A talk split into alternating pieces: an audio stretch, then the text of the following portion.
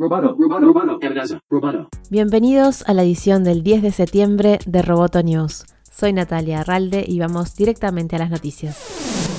A una semana de que se cumpla el plazo para que ByteDance pueda vender TikTok a alguna empresa de tecnología estadounidense, la firma busca una alternativa para evitar que esto suceda. De acuerdo con un reporte del Wall Street Journal, ByteDance busca un acuerdo con el gobierno de Estados Unidos y mantiene conversaciones con la administración para manejar posibles soluciones que le permitan conservar parte de la propiedad de las operaciones de TikTok en el mercado. Estas conversaciones se dan tras aumentar la urgencia por sellar un acuerdo desde que China tomó medidas que hacen más difícil la operación. La versión indica que aunque la comunicación ha sido fluida, todavía no está claro si hay disposición a aceptar que no se produzca una venta total de la red social. La principal preocupación de los funcionarios gubernamentales involucrados en las conversaciones ha sido la seguridad de los datos de TikTok y mantenerlos fuera del alcance del gobierno chino, señala el reporte del Journal.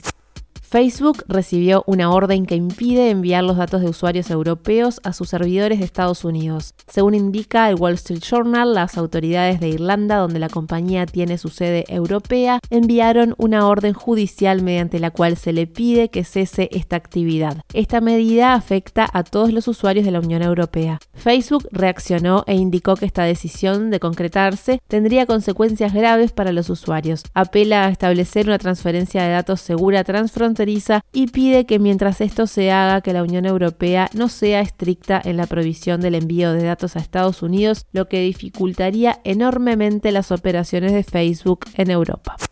Uber anunció que para el año 2040 sus vehículos en todo el mundo serán eléctricos o con contaminación cero y prometió contribuir con 800 millones de dólares para 2025 para ayudar a que sus conductores puedan cambiarse a los autos de mayor eficiencia energética. Uber, que cuenta con 5 millones de conductores en todo el mundo, dijo que firmó alianzas con General Motors, Nissan, Renault y Mitsubishi.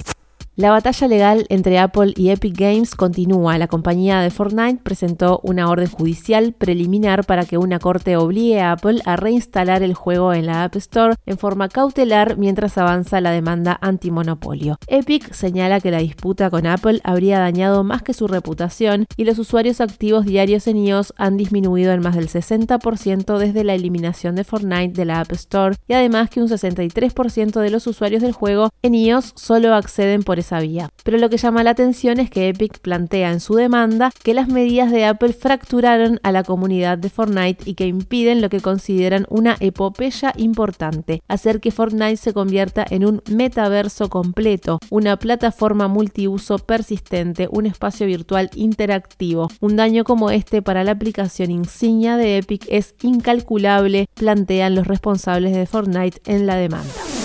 Roboto News es parte de Dovcast. Te invitamos a seguirnos en www.amenazaroboto.com, arroba amenazaroboto y facebook.com barra amenazaroboto. Hasta la próxima. Roboto News.